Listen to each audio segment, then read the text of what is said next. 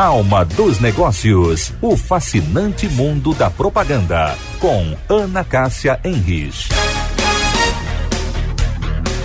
Olá, olá, estamos começando o nosso Alma dos Negócios.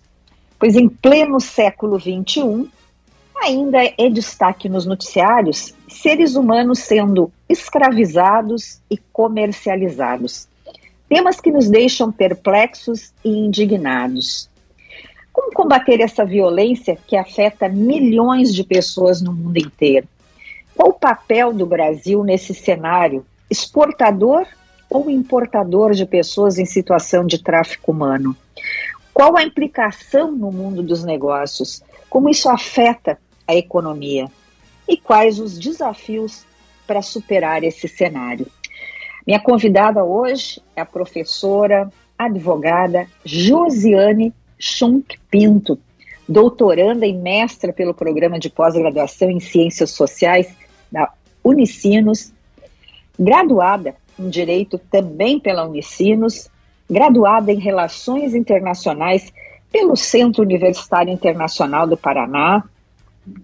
Ela é professora da Fundação Escola Superior do Ministério Público, coordenadora na mesma instituição do Núcleo das Competições Internacionais de Direitos Humanos, autora de capítulos de livros com destaque à obra intitulada Os Deslocamentos Forçados de Haitianos e Suas Implicações Desafio Global na Sociedade de Risco.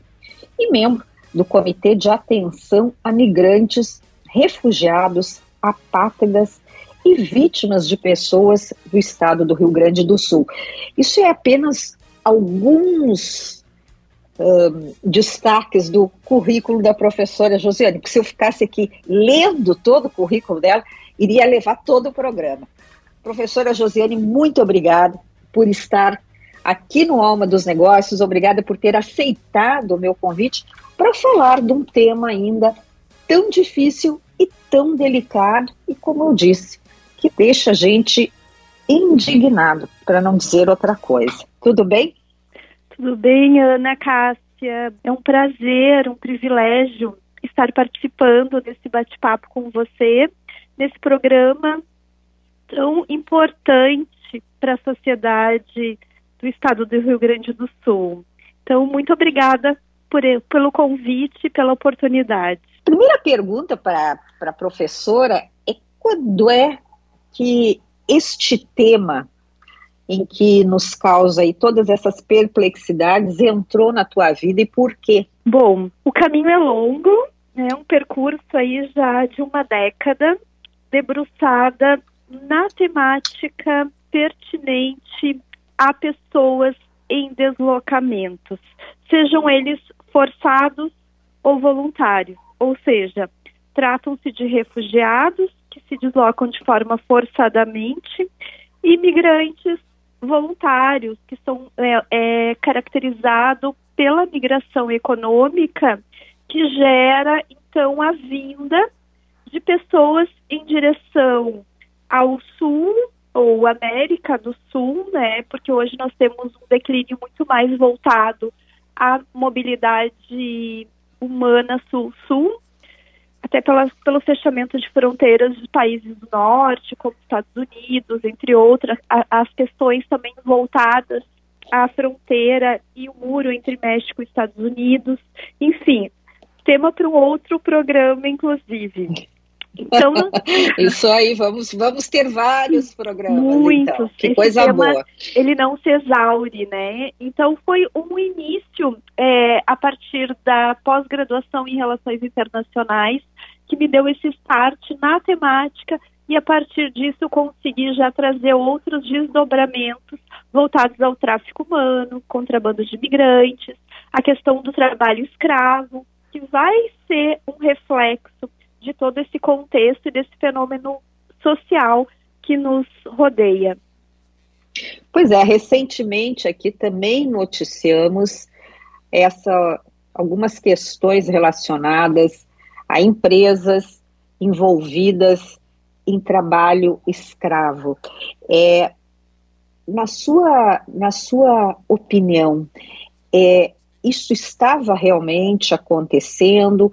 precisa-se ter um outro olhar sobre essa questão por parte dos empresários? Uhum. Bom, Ana Cássia, esse tema ele é bastante sensível e nós precisamos ter o cuidado na sua abordagem. Né? Uhum. Há ainda uma investigação em trâmite no tocante à Polícia Federal, ao crime específico de trabalho análogo escravo, nessa, na região de Bento Gonçalves, né? E temos outras menções de casos também envolvendo outros municípios aqui do nosso estado. Inclusive o último foi Uruguaiana. Então, é, são menções, mas ainda há a verificação se configura ou não o caso do trabalho análogo escravo. Mas, puxando esse gancho, é muito importante nós traçarmos aqui um contexto de por que, que isso vem sido trazido à tona e por que nós relacionamos ao tráfico humano e ao contrabando de imigrantes. Nós temos, na última década, um deslocamento muito significativo exponencial de haitianos, em especial a América Latina como um todo, né? Depois de 2015 chegaram os venezuelanos, dentre outras nacionalidades. As fronteiras do Brasil é, é uma fronteira extremamente extensa e difícil de ser controlada em toda a sua extensão. Então, a partir disso, nós verificamos, inclusive, algumas alternativas que são utilizadas pelo Estado brasileiro para tentar manter um controle e uma efetivação. E para isso, nós tivemos na década de 2000 adesão pelo Estado brasileiro né, em um tratado que é internacional, que vai ser a Convenção para prevenir e punir crimes pertinentes a tráfico de pessoas, contrabando de imigrantes. Depois eu tenho a implicação também do trabalho análogo ao escravo, né, trabalho análogo à escravidão. E aí o Brasil ele vai internalizar no seu ordenamento interno, por meio de um decreto-lei, um protocolo que vai buscar trazer de fato uma política voltada à atuação, prevenção e repressão de tudo isso que nós estamos falando. Importante destacar, Ana e ouvintes, que o tráfico de pessoas ele se difere do contrabando de imigrantes. São dois crimes organizados transnacionais e que trazem distinções bastante é, tênues, né? Porque há um limite que vai se interrelacionar entre um crime e outro, mas são dois crimes distintos e que precisam de uma atuação distinta.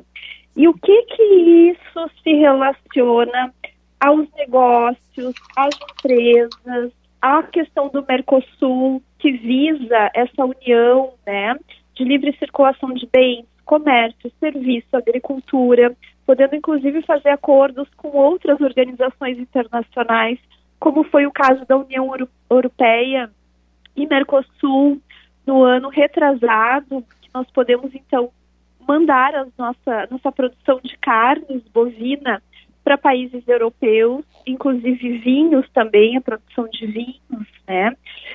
Uhum. Então, isso faz com que todos esses atores envolvidos, governo federal, estados federados, municípios e também empresários, organizações, associações, sentem e dialoguem no sentido de criar políticas e planos nacionais e regionais para implementação, prevenção e enfrentamento dessa questão.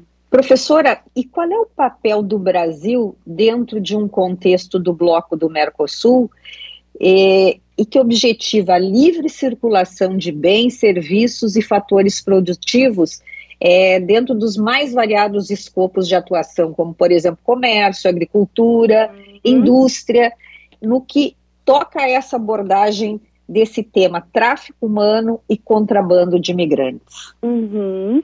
Uma ótima pergunta, Ana. Uh, a questão do papel, o protagonismo do Brasil dentro desse tema tão sensível é primordial.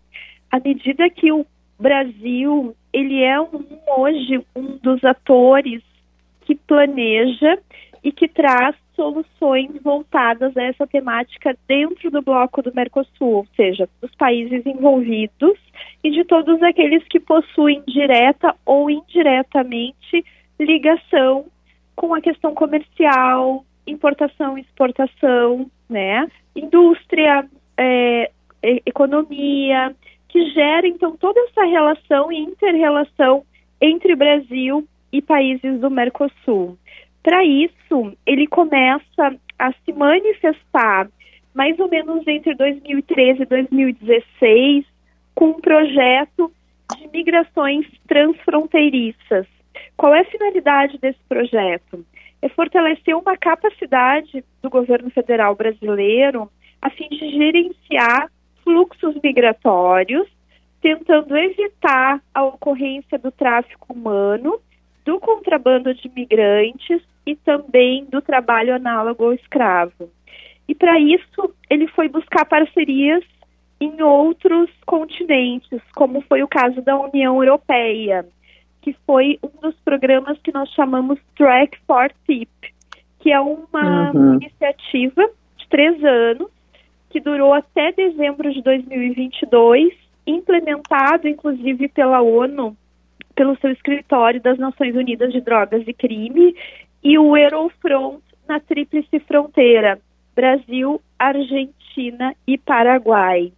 Então, o Brasil, percebam, ele tem um papel primordial no tocante a trazer este tema mas ele precisa ganhar também uma parceria mais forte da sociedade civil, empresários, todo mundo está envolvido de forma direta ou indireta na vertente, então, de recepção de migrantes para trabalho, é, empresas que contratam migrantes.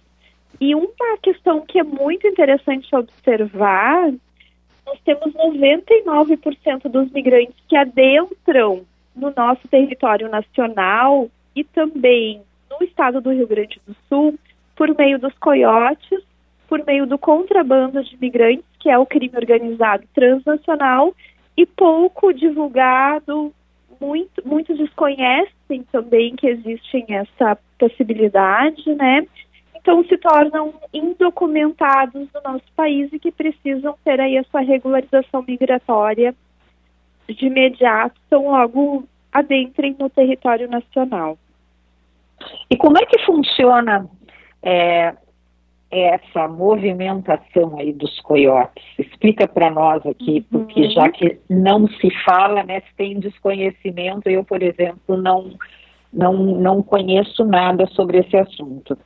Sim, vamos lá. Nós temos é, uma rede muito bem organizada e ela é transnacional. Ela atua em todos os países ao mesmo tempo. Por exemplo, eu estou no Haiti e quero ir para o Brasil. O Haiti a gente sabe que não há moradia, água potável, empregos. É um país que está em conflito, né? E é um país corrompido e considerado fraco pelo ranking mundial, enquanto Estado que autogere-se, que se autogoverna, autoadministra.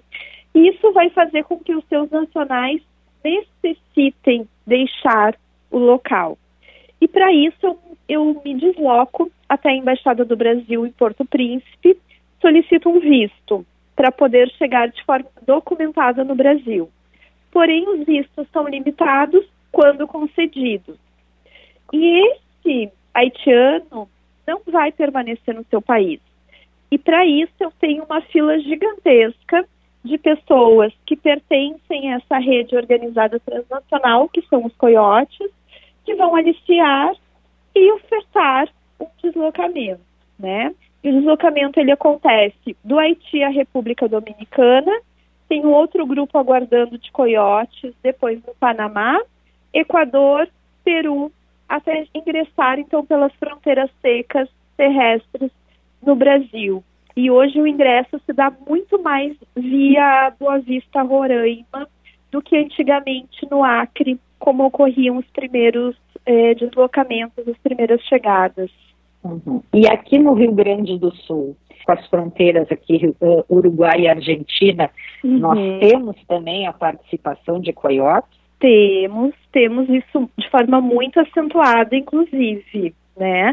Inclusive, é mesmo? É, inclusive pude ter a oportunidade de ministrar um curso de capacitação para os agentes fronteiriços agora em dezembro em Uruguaiana. Brasil e Argentina e toda aquela fronteira ali que permeia né, o ingresso. Então, o que, que nós notamos ali? Qual foi o, o relato da Polícia Federal e dos agentes? Ocorrência de tráfico humano, o contrabando de imigrantes atua de forma muito acentuada e, o, por conseguinte, o trabalho análogo escravo também vai ser um fator decorrente de todo esse processo. Nossa, é, é, é, é a, senhora está falando, eu estou assim perplexa realmente uhum. de estar tá ouvindo isso, porque é, é, parece uma coisa tão distante que está acontecendo, uhum. como se diz assim, na nossa cara, né? Exatamente, Ana. E uma questão importante, e o teu programa, ele é muito relevante nesse sentido, é também compartilhar com empresários, comerciantes, pessoas envolvidas, né, uh, na ponta final, na recepção de pessoas, contratos de trabalho, para demonstrar também que por trás desse pano de fundo nós temos todos esses fatores envolvidos. E os empresários muitas vezes não sabem como proceder diante de uma ciência ou de um conhecimento de algo desse tipo. Uhum. Agora, em termos de impactos econômicos, porque a gente aqui, né, uhum. até eu brinco muito, alma dos negócios, a gente é muito ouvido também por, por, por muitos empresários. Qual o impacto de todos esses movimentos e desse cenário na nossa economia? Bom, os deslocamentos de pessoas em direção ao Brasil, e observe, né, o Brasil ele não é local de destino. O Brasil é um país de trânsito muitos adentram com o intuito de alcançar outras fronteiras, como Argentina, Uruguai, por exemplo, né? Ou subindo um pouco mais, Colômbia. E aí o Brasil, quando recepciona um número que ainda é ínfimo de imigrantes, nós somos um número muito maior de imigrantes que deixam o Brasil em direção a outros destinos. E isso é um número levantado já pela Receita Federal. Porque quando uhum. uma pessoa, um brasileiro, deixa o Brasil, o registro ele fica até para você não pagar imposto de renda, não incidir impostos, né, e essas, essas fontes. E aí, quando eu recepciono este número, que é menos de 1% de imigrantes que estão hoje no Brasil, nós temos uma, um arrefecimento da nossa economia. Por quê? porque eles contribuem com tributos, com serviço, geram ICMS, geram impostos e, por sua vez, geram riquezas também ao Brasil. Uhum. Então é importante a atuação dos migrantes aqui.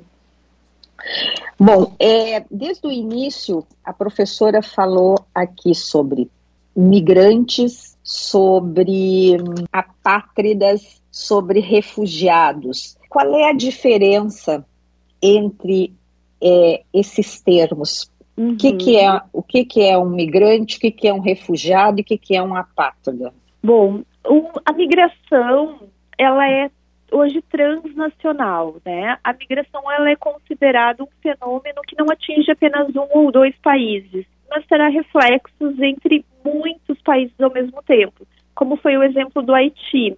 Veja, nós passamos uhum. do Haiti, República Dominicana, Panamá, Equador, Peru, Brasil. Então, já passou da barreira internacional. E a migração, eu sempre considero como sendo um grande guarda-chuva. Ela que vai reger todas as relações de deslocamento, seja voluntário ou forçado. Aquele que eu não consigo mais me manter no país, a exemplo da Ucrânia hoje, né, os, ucra os ucranianos. Nesse certo. sentido, dentro da migração, nós temos as suas categorias.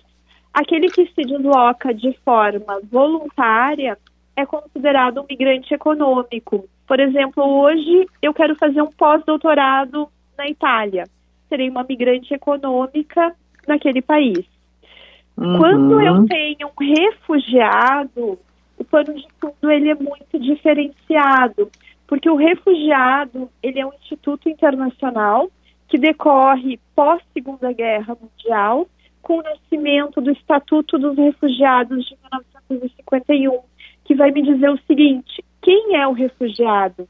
É aquele que possui o fundado temor de perseguição por questões de raça, nacionalidade, religião, ideologia política ou grupo social. E o apátrida é aquele que não tem um elo de ligação ou vínculo com nenhum Estado. Ele simplesmente é invisível, não existe. Né? E nós temos muitos apátridas no mundo.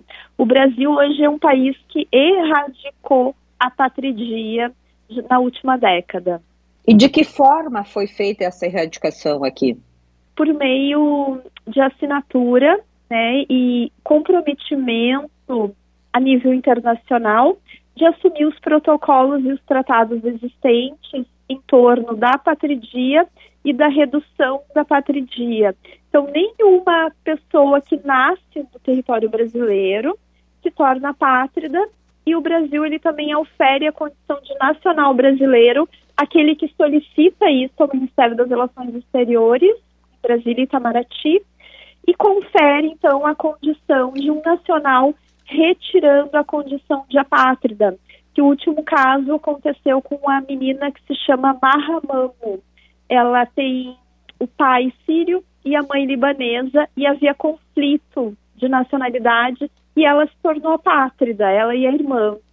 Então viveu como apátrida por 20 anos e resolve solicitar embaixadas em torno ali, né, do Oriente Médio e mundo árabe, de algum país que conferisse a ela alguma nacionalidade.